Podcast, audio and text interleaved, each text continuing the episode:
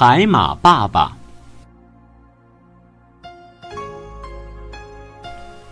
一条小鱼在海中找吃的，突然它叫了起来：“出怪事了！海马爸爸生孩子了！”旗鱼和剑鱼都纷纷游了过来，问：“在哪儿呀？”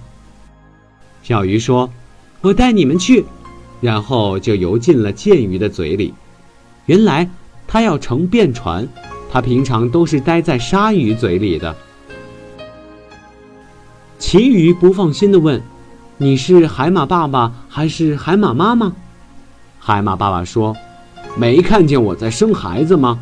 当然是海马爸爸。”海马妈妈看到他大笑起来：“孩子是我生的，不过我的卵产在海马爸爸的育儿袋里，孩子们里面快乐的成长。”这下他们明白了，原来海马爸爸的育儿袋还会保护小海马。一直到他们长大了，才会离开爸爸的育儿袋。